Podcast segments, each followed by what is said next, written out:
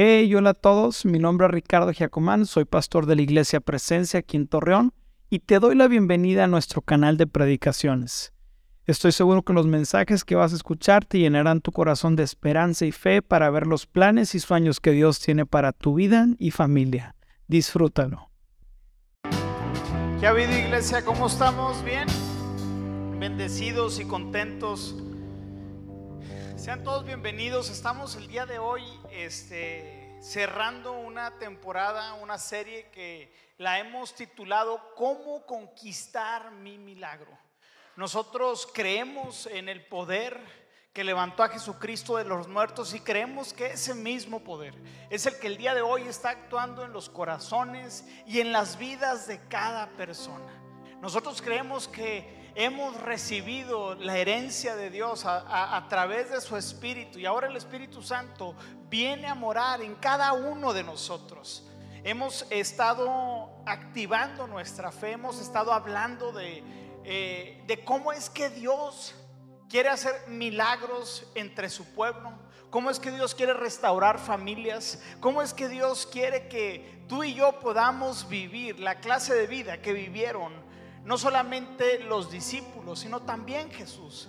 Así que el título de hoy es ¿Cómo vivir una vida de señales y milagros? ¿Cómo vivir una vida de señales y milagros? Porque lo que yo creo es que Dios quiere que vivamos esta clase de vida. Que no sea solamente por una temporada, no sea solamente para cuando hablamos de estos temas, sino que las señales y milagros nos acompañen a donde quiera que vayamos. Y el título, digo, el, pasaje central de esta serie se encuentra en Marcos capítulo 6, versículo 2.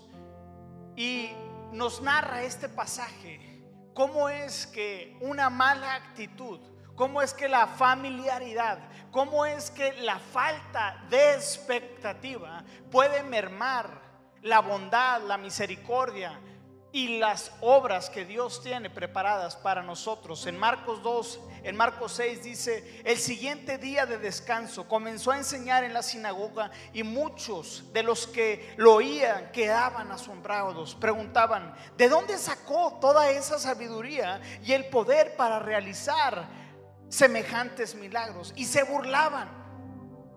Es un simple carpintero, hijo de María y hermano de Santiago, José, Judas y Simón. Y sus hermanas viven aquí mismo entre nosotros. Se sentían profundamente ofendidos y se negaron a creer en él. Entonces Jesús les dijo, un profeta recibe honra en todas partes, menos en su propio pueblo y entre sus parientes y su propia familia. Y debido a la incredulidad de ellos, diga conmigo, debido a la incredulidad de ellos, Jesús no pudo hacer ningún milagro allí, excepto poner sus manos sobre algunos enfermos y sanarlos. Y estaba asombrado de su incredulidad. Después Jesús fue de aldea en aldea enseñando a la gente. Vemos en esta porción de la escritura que nuestra incredulidad puede afectar el ambiente en donde Dios se mueve. Nuestra incredulidad y nuestra familiaridad con las cosas de Dios, con su poder y con los hombres de Dios puede mermar lo que Dios quiere hacer entre su pueblo. Es por eso que es importantísimo poder crear una atmósfera y vivir una vida creyendo que Dios se, va a mover teniendo fe, porque la Biblia dice, sin fe es imposible agradar a Dios. La, la familiaridad con las cosas de Dios. La incredulidad, la cercanía o en muchas ocasiones la antigüedad de nuestra fe, en vez de alimentarla y hacerla más robusta, la limitan y frenan el poder de Dios para obrar y hacer grandes milagros.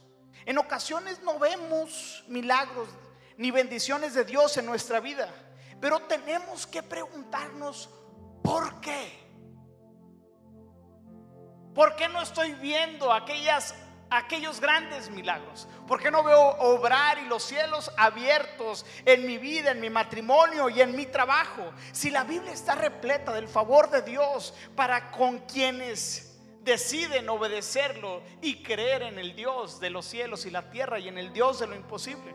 La Biblia está repleta de historias como Abraham y Sara, que no podían tener hijos, pero tuvieron expectativa, tuvieron fe de creerle que Dios les daría un hijo.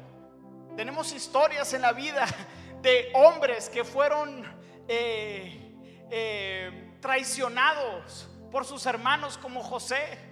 Y vemos esta paradoja del, del, de la cárcel al palacio. Y solamente esas cosas es la que Dios puede hacer. Dios es el que convierte nuestro lamento en gozo y nuestra tristeza en danza.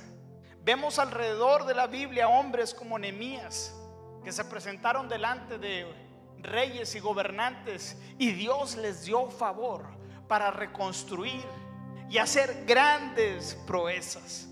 Tenemos en la Biblia repleta de señales y prodigios en el Nuevo Testamento de los discípulos y de otros hombres y mujeres que le creyeron a Dios. Entonces, alrededor de toda la Biblia vemos este favor, pero la pregunta del día de hoy es, ¿este favor está entre nosotros? En Marcos 16, 15, estas son palabras textuales de Jesús antes de irse al cielo. Entonces les digo, vayan por todo el mundo y prediquen la buena noticia a todos. El que crea y sea bautizado será salvo, pero el que se niegue a creer será condenado. Y vamos a subrayar en nuestras Biblias las siguientes palabras. Estas señales milagrosas acompañarán a los que creen. Y no tiene fecha de caducidad. Esta palabra sigue vigente para todos los que creen.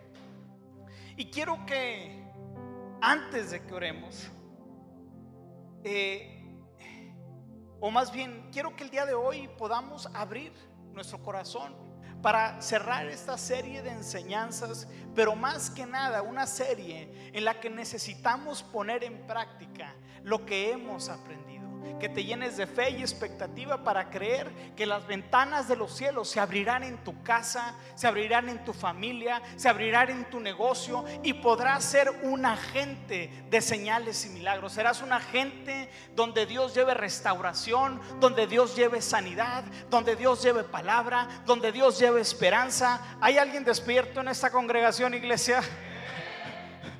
Así que acompáñame a orar, Señor. Gracias por este tiempo, Señor.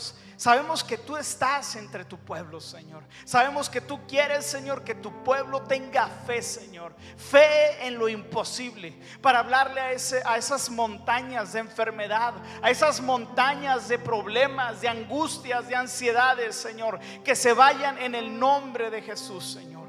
Ayúdanos a tener fe, Señor esa fe, Señor, que mueve montañas, Señor. Esa fe que tuvieron los ciegos para acercarse a Jesús y decir, creemos que nos puede sanar, Señor. En el nombre poderoso de Jesús, Señor. Bendice a tu pueblo, Señor. Amén. Amén. Creo que no podemos negar la idea de que hay actitudes, acciones y estilos de vida que desagradan a Dios que cierran las ventanas de los cielos en nuestras vidas, que nublan nuestra vista para vivir sabiamente y nos impiden vivir una vida de milagros.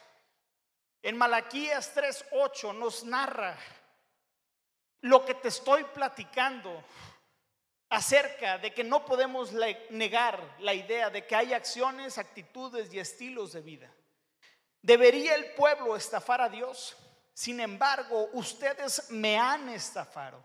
Pero ustedes preguntan, ¿qué quieres decir? ¿Cómo te hemos estafado? Me han robado los diezmos y ofrendas que me corresponden. Ustedes están bajo maldición porque toda la nación me ha estafado. Y dice así, traigan todos los diezmos al templo de Dios para que haya suficiente comida en mi casa. Y si lo hacen, dice el Señor de los ejércitos celestiales, les abriré las ventanas de los cielos, derramaré una bendición tan grande que no tendrán suficiente espacio para guardarla. Inténtenlo, pónganme a prueba, sus cosechas serán abundantes porque las protegeré de insectos y enfermedades. Las uvas no caerán en las vides antes de madurar, dice el Señor de los ejércitos celestiales. Aquí vemos un ejemplo de cómo acciones, de cómo actitudes y cómo estilos de vida habían cerrado las ventanas de los cielos para el pueblo de Israel. El pueblo de Israel había tenido actitudes egocentristas, basadas en sí mismo, de que podían vivir sin depender de Dios. Había crecido en ellos orgullo y ese orgullo les había impedido poner a Dios en primer lugar. Ya debido a eso comenzaron a hacer trueques y quisieron engañar a Dios, haciendo creer, tenían ciertos ritos, iban a la iglesia, iban al templo y de vez en cuando, cuando se les antojaban, le daban al Señor lo que es de Dios. Su corazón se había corrompido. Había avaricia. Pensando que omitiendo y no honrando a Dios les iría mejor. Pero este ejemplo es uno de muchos de cómo nuestras acciones pueden abrir y cerrar las ventanas de los cielos. Así que quiero centrar mi predicación en, cuatro claves que podemos poner en práctica en nuestra vida diaria para que nos lleven a vivir una vida de milagros, una vida con el favor del Señor. Y creo que tú y yo queremos vivir una vida en el favor del Señor. Tú y yo queremos vivir una vida de milagros. Tú y yo queremos vivir una vida donde las ventanas de los cielos están abiertas, ¿sí o no? Pero hay un estilo de vida para que eso sea un andar, un caminar y que nuestra vida sea un testimonio de las proezas y la grandeza del Señor. Tú y yo somos llamados a ser testigos, testigos de aquel, de aquel que está en los cielos. Pero en ocasiones nuestras vidas y nuestras actitudes, nuestros hábitos limitan lo que Dios quiere hacer. Y cuando alguien viene para que platicar con nosotros y ve nuestra vida. Nuestra vida muchas veces está llena de desgracia. Estamos llenos de, de problemados, estresados, enojados, amargados con la vida. Y mucho se debe porque tenemos malos hábitos o no hemos encontrado los hábitos que desatan una vida de milagros y señales en nuestras, en nuestras familias. Así que la primera clave es vivir una vida de adoración y alabanza. Una vida de oración y de alabanza. ¿Alguna vez te has puesto a pensar por qué el favor y la gracia de Dios está, está sobre unos más que otros? ¿Te has, ¿Te has puesto a pensar? O sea, te has puesto a analizar, a indagar sobre por qué hay veces que ves a gente que e, es casi igual que tú. Tienen las mismas aptitudes, las mismas condiciones, pero a, esa persona se ve que Dios le da un favor especial. ¿Te, has puesto a pensar? ¿Sí o no, iglesia? Sí, o sea, oye, cuál, ¿cuál, es el secreto de esa persona? ¿Por qué veo que Dios obra a través de su vida? Y un ejemplo de lo que te estoy platicando es, eh, y es bíblico, es la vida entre Saúl y el rey David. Y a la luz de su historia como reyes y como personas, parecen ser muy similares. E incluso sus, e, o sea, eran muy similares. Incluso si los juzgamos a la luz de la justicia humana, las acciones y pecados que cometió David pareciera ser que pasó más límites que el rey Saúl. ¿Te, habías hecho ese cuestionamiento? Pero ¿cómo es que sus vidas, sus legados son completamente distintos? Y lo primero que tengo que resaltar o que puedo ver es que David era un hombre que sabía adorar y alabar al Señor en todo tiempo. A diferencia de, de Saúl, el rey David buscaba la presencia de Dios.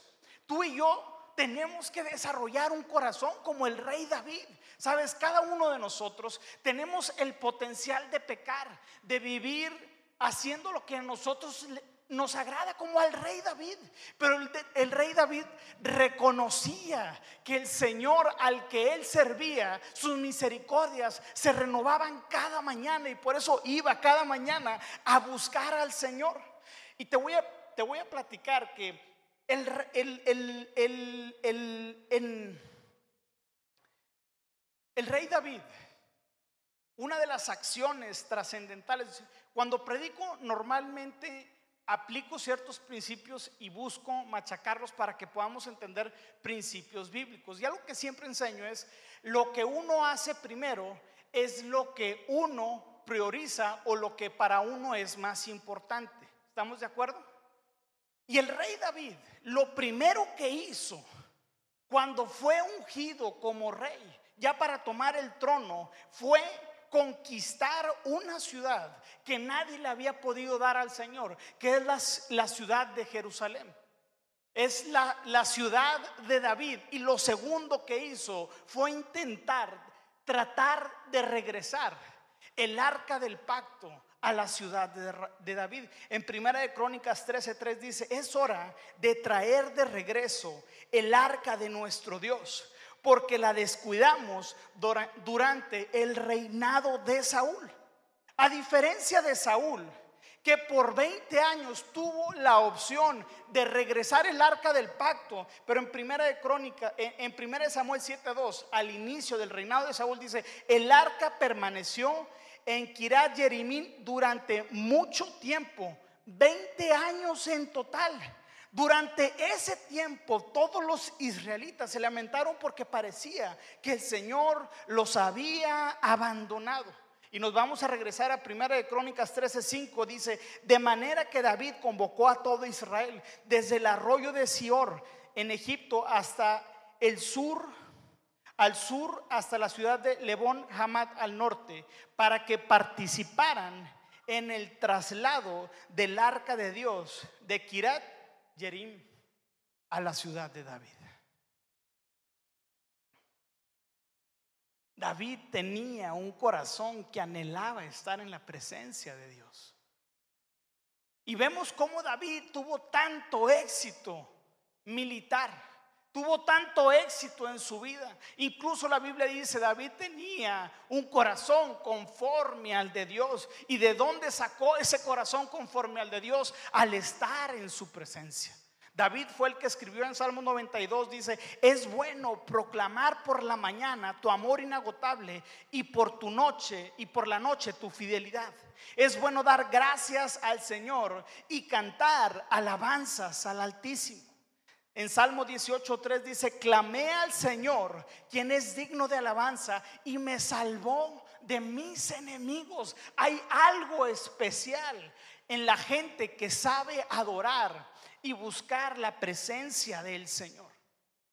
David estaba enamorado de su presencia y no de los resultados que produce al estar en su presencia. Porque la Biblia dice que donde está el Espíritu del Señor, allí hay libertad. Pero David tenía un deseo ferviente por su presencia. Tenía un deseo ferviente por estar con Dios y por eso es que tú y yo debemos alabar al Señor en todo tiempo. En Salmo 34 dice, alabaré al Señor en todo tiempo, a cada momento pronunciaré sus alabanzas. Y eso es algo que tú y yo tenemos que aprender. esas son disciplinas cristianas, pero buscar la presencia de Dios en nuestras vidas debe ser una necesidad. Debe de ser como ir y desayunar todas las mañanas. De esa misma forma nosotros nos aseguramos de que el Señor se manifieste en nuestras vidas, de tener el favor del Señor, porque un corazón que adora toca el corazón de Dios. En Salmo 22, 3 dice, pero tú eres santo que habitas entre las alabanzas de Israel. ¿Cómo puedes aplicar ahora esto a tu vida? Cuando estés en el trabajo, cuando estés en tu casa, cuando estás al despertar y al dormir, reconocer al Señor en todos tus caminos. Y reconocerlo en todos tus caminos es reconocer su presencia.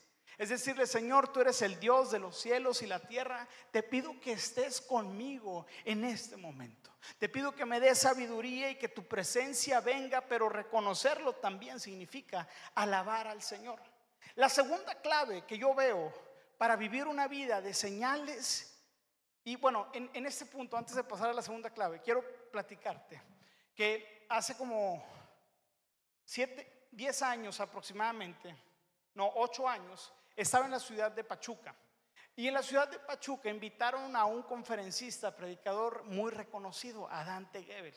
Y, en medio de la predicación, su predicación fue buena y al final él pidió que pasara alguien a tocar el piano y comenzó a alabar al Señor. Nos pidió a toda la gente que estábamos en el auditorio, éramos más o menos tres mil personas, y las tres mil personas empezamos a alabar al Señor con gozo. Empezamos a alabar el, nombre del Señor. Te exaltamos. Tú estás en el cielo entronizado. Y en ese momento yo tenía mis ligamentos cruzados completamente dañados que me obstruían el funcionamiento correcto de mi rodilla. No podía caminar, no podía entrenar. Yo era jugador de fútbol americano. Me había lesionado ocho meses antes y llevaba ocho meses cojeando para poder caminar y ir a la universidad. Pero estando en ese momento, estando en adorando al Señor, ni siquiera le estaba pidiendo al Señor, sáname de la rodilla. Simplemente estando ahí, delante de su presencia, sentí que algo en la rodilla se me destrabó. Sentí sanidad en la rodilla y yo tuve incredulidad. Porque dije, ay, yo creo que fue mi imaginación, porque es algo que te he pedido anteriormente. Y ahorita ni siquiera te lo pedí. E, eso era un sábado. Y ya nos regresamos de Pachuca a Puebla. Y estando en Puebla en la mañana, preparando y alistándome para ir a la iglesia el domingo, el Espíritu Santo me dice, Ricardo, revísate la rodilla. Y yo estaba bañándome. Y mientras me estaba bañando, me asomo para ver mis rodillas y mis rodillas estaban 100% alineadas. Gloria a Dios.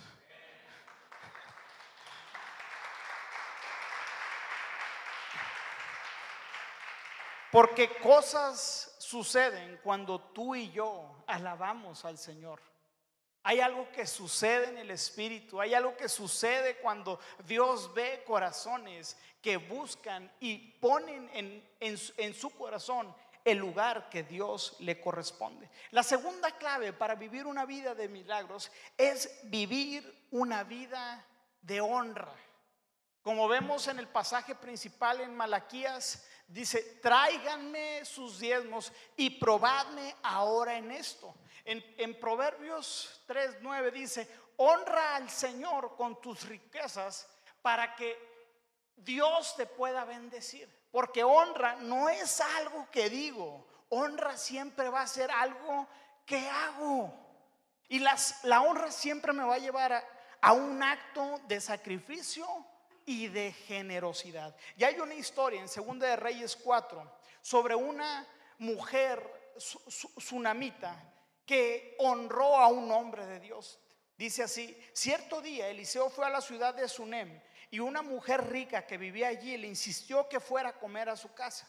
Después de, después, cada vez que él pasaba por ahí, se detenía en esa casa para comer algo. Entonces la mujer le dijo al esposo, estoy segura de que este hombre que pasa por aquí de vez en cuando es un hombre, es un santo hombre de Dios.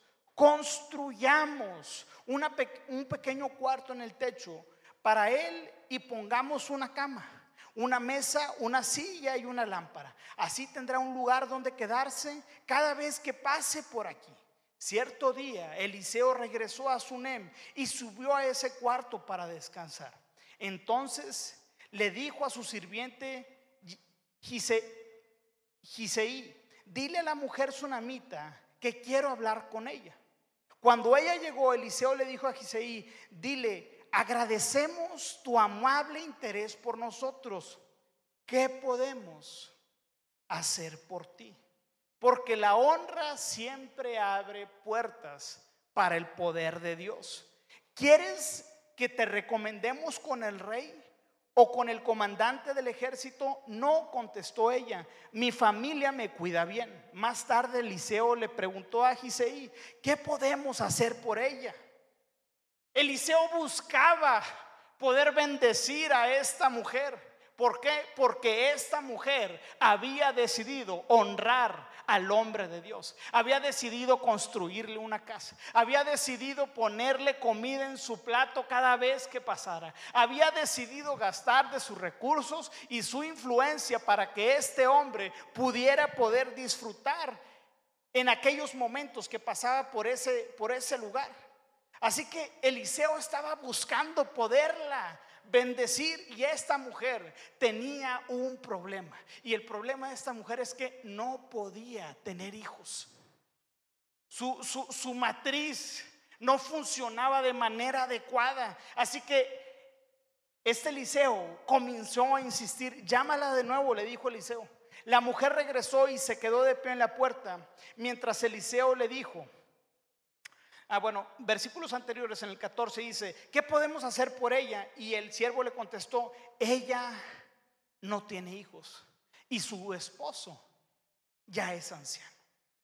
Así que la llamó en el versículo 15 y la mujer regresó y se quedó de pie a la puerta mientras Eliseo le dijo, el año que viene, por esta fecha, tendrás un hijo en tus brazos. No, Señor mío, exclamó ella, hombre de Dios, no me engañes así, ni me des falsas esperanzas. Efectivamente, la mujer quedó embarazada y al año siguiente, por esa fecha, tuvo un hijo, tal como Eliseo lo había dicho. Un milagro de concepción, un milagro de, fructificación, un milagro donde Dios desató libertad, donde Dios restauró la, identidad y también el respeto y la honra que la mujer y el esposo tenían en esa ciudad, porque anteriormente no tener hijos era señal y sigue siendo señal de maldición, sigue siendo una señal de que hubo algo, hay un pecado. Y en ese momento, Eliseo le concede el milagro, la petición de su corazón. Porque cuando hay honra, hay gloria. Cuando tú decides honrar, siempre va a haber gloria en tu vida. Así que esta mujer, número uno, reconoció al hombre de Dios. Así como tú y yo tenemos que reconocer a Dios y a hombres que Dios levanta. Número dos, construyó una habitación para que se pudiera hospedar. O sea, su honra llevó a acción. Buscó honrar al hombre con sus finanzas, con su tiempo, con, con, su creatividad. Y número tres, se le abrieron las puertas del cielo. La pregunta que yo te tengo el día de hoy es, ¿hubiera tenido la mujer la oportunidad de ser mamá sin haber honrado al hombre de Dios? Tú dime. Porque hay puertas y hay promesas que solamente se abren cuando tú y yo decidimos honrar. Honra a tu padre y a tu madre para que los días en la tierra se alarguen, para que tengas larga y buena vida. Esa es una promesa que solamente la obtenemos cuando tú y yo tenemos una actitud de honra. Así que tú y yo, primero que nada, número uno, debemos aprender a honrar a Dios con lo mejor que producimos. Con nuestros diezmos y ofrendas, iglesia. Diezmar y ofrendar es un regalo que Dios nos ha dado para que Dios pueda abrir las ventanas de los cielos. Armando Alducini dice así, aquellos cristianos que dicen y cuestionan que el diezmo es del Antiguo Testamento no lo hacen para darle más a Dios, sino menos. Porque honra no es algo que digo. Tú, yo puedo decir, Dios, yo te amo, Dios, yo te adoro, Dios, yo te busco, pero si mi cartera dice lo contrario, muy probablemente mi honra solamente es de labios. Proverbios 3:9, porque la honra siempre va a estar ligada con nuestra generosidad. Dice, honra al Señor con tus qué? con tus riquezas. No dice con tus palabras, no dice con tus intenciones.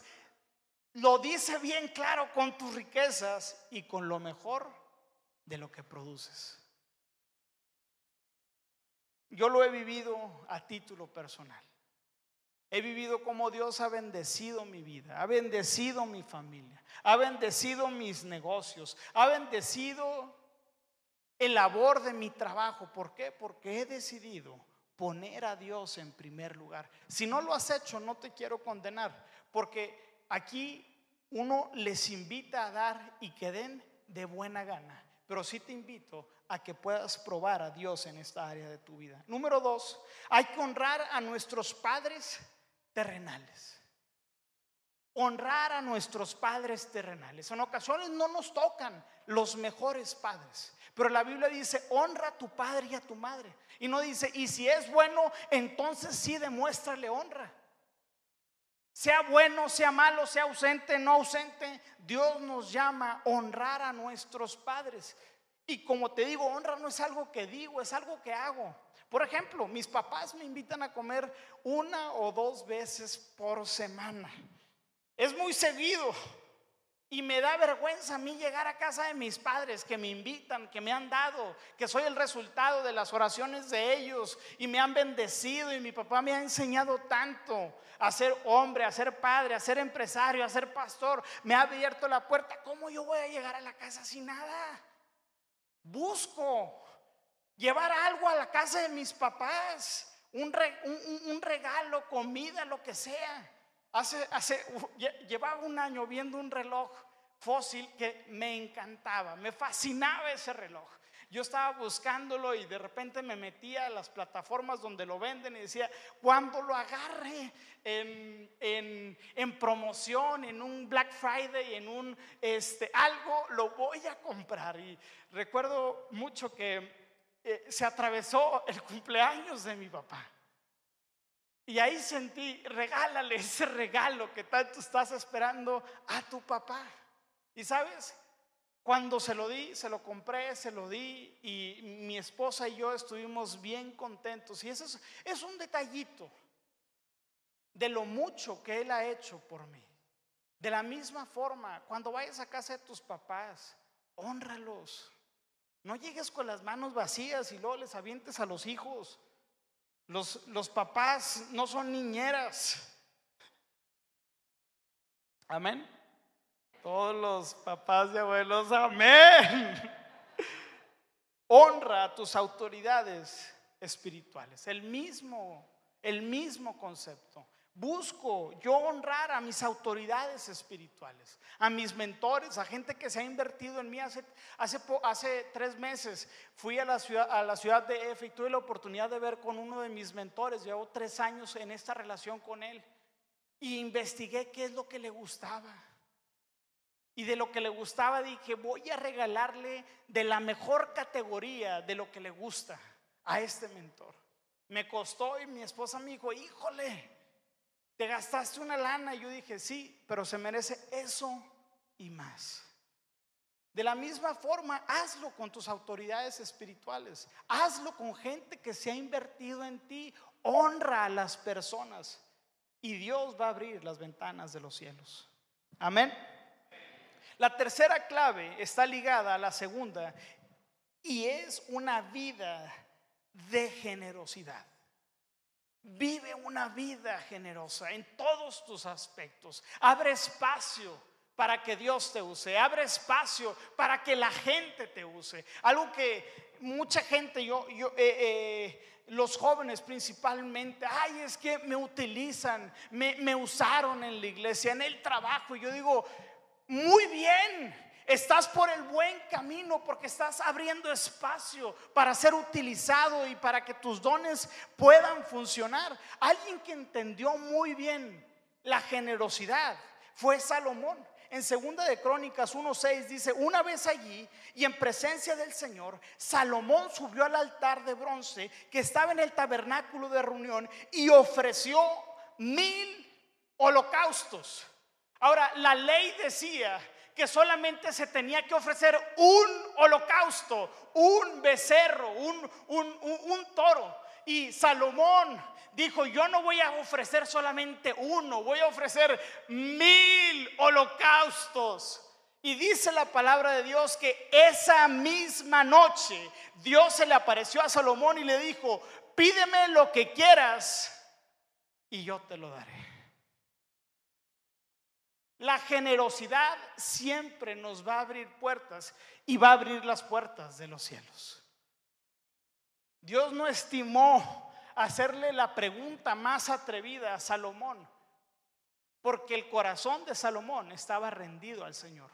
Un corazón codicioso, un corazón tacaño, un corazón avaro iba a estar pensando en todo lo que esos mil bueyes pudieron haber sido utilizados. Pero el corazón de Salomón era diferente. El corazón de Salomón era hacer de eso una gran fiesta y celebrar al Señor que lo había puesto ahí.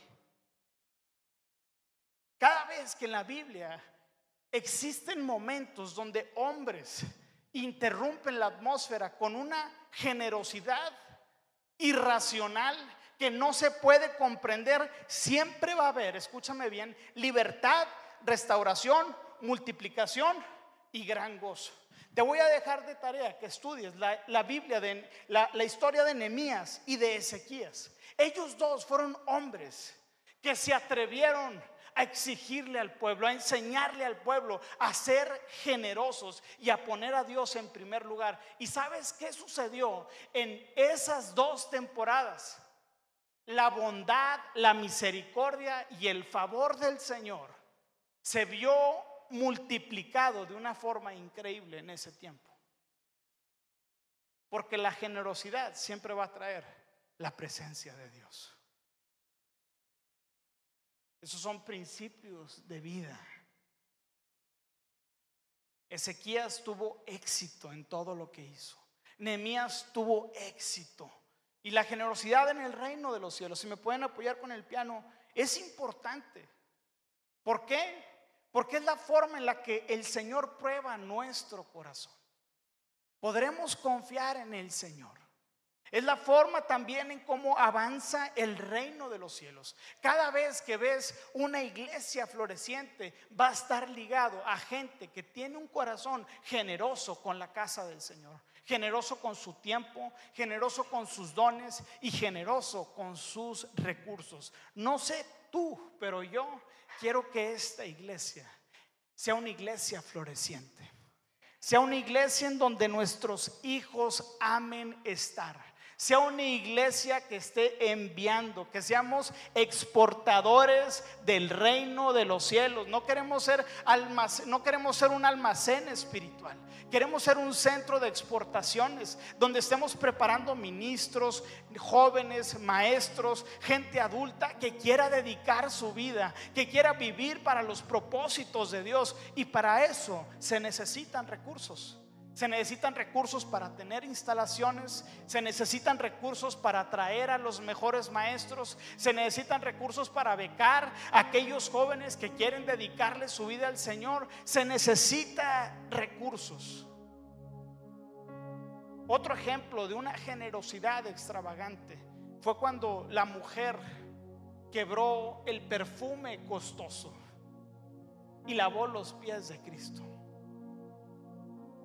Todos los demás lo vieron como irracional. ¿Por qué te gastaste eso? Pero ¿cuál fue la respuesta de Jesús? Jesús conocía el corazón de la gente y eran, eran corazones avaros, eran corazones tacaños, eran corazones que no entendían el principio de la adoración. Y por último, para poder cerrar, cómo vivir una vida de señales y milagros. No podremos vivir esa vida sin que haya una fe que mueve montañas. En Mateo 9:27, cuando Jesús salió de la casa de la niña, lo siguieron dos hombres ciegos quienes gritaban, Hijo de David, ten compasión de nosotros. Entraron directamente a la casa donde Jesús se hospedaba y les preguntó, ¿creen que puedo darles la vista? Sí, Señor, le dijeron, lo creemos. Entonces Él les tocó los ojos y dijo, debido a su fe, así se hará.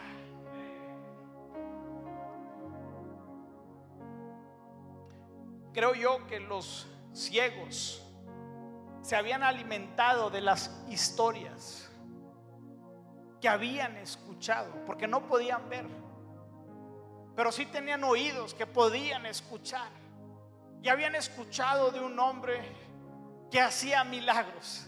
Habían escuchado de un hombre que tenía unción y poder y su predicación iba a la par con la autoridad que Dios le había dado. Y su fe se había alimentado. ¿Por qué? Y me encanta este pasaje porque se interpreta con otro pasaje. Porque la fe viene por el oír. Y el oír la palabra de Dios.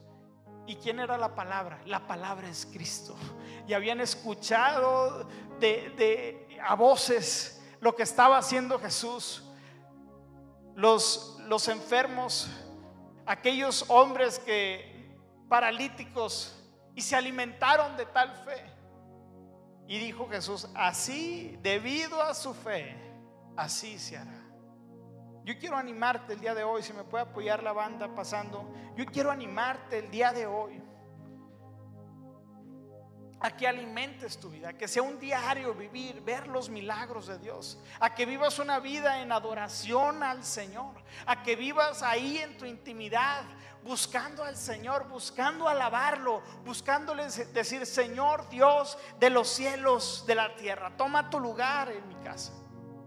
Número dos, busca honrar, honra, honra, honra, honra a quienes a Dios con lo mejor de lo que produces.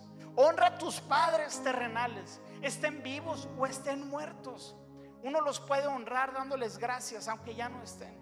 Dándole gracias a Dios por permitirles haber sido tus padres. Y número tres, honrando a tus autoridades espirituales.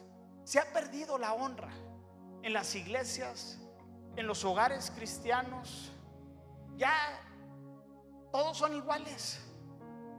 Ya los ancianos y los gente de canas en las casas son los que están sirviendo a los, a los pequeños, en vez de que los pequeños se les enseñe a servir a los mayores. Ya debido a eso, se ha perdido mucho de lo que Dios quiere hacer en este tiempo.